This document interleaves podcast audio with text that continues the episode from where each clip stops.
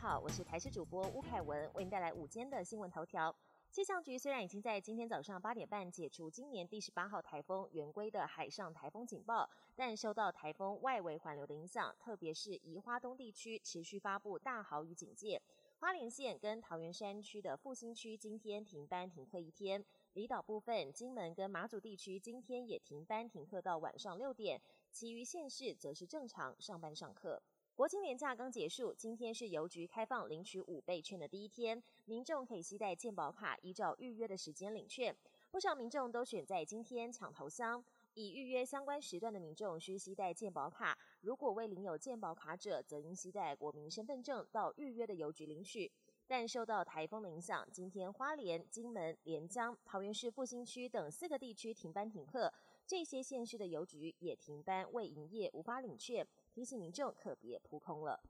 国内疫情趋缓，指挥中心适度松绑防疫管制措施，包括高中职以下校外教学也跟着解封。今天北市福林国小的四个班级选在台风天过后出游，小朋友在学校闷太久，终于可以跟同学出去玩，也相当兴奋。国际焦点：泰国疫情逐渐趋缓，十一号通报单日新增六十例死亡病例，是近三个月以来新低。随着疫情有所改善，泰国当局准备在十一月一号开放曼谷、巴达雅和清迈等旅游胜地，让完整接种疫苗的国际旅客可以入境这些地方，而且不需隔离。总理帕拉育宣布，泰国将开放十个低风险国家旅客入境，包括中国、美、英、汉、德以及新加坡。至于十个完整国家名单，将由泰国疫情指挥中心在近期宣布。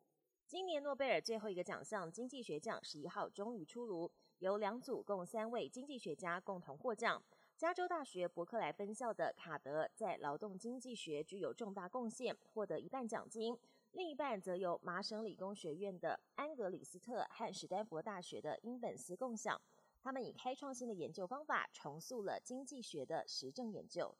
美国默沙东药厂十一号表示，针对新冠口服药物莫纳皮拉韦已经向 FDA 申请紧急使用授权。这款口服新药主要是治疗轻症和中度患者。根据临床试验数据，可将住院和死亡风险减半。再加上它不需要透过静脉注射，对于医师采取治疗而言更有优势。本节新闻由台视新闻制作，感谢您的收听。更多内容请锁定台视各节新闻与台视新闻 YouTube 频道。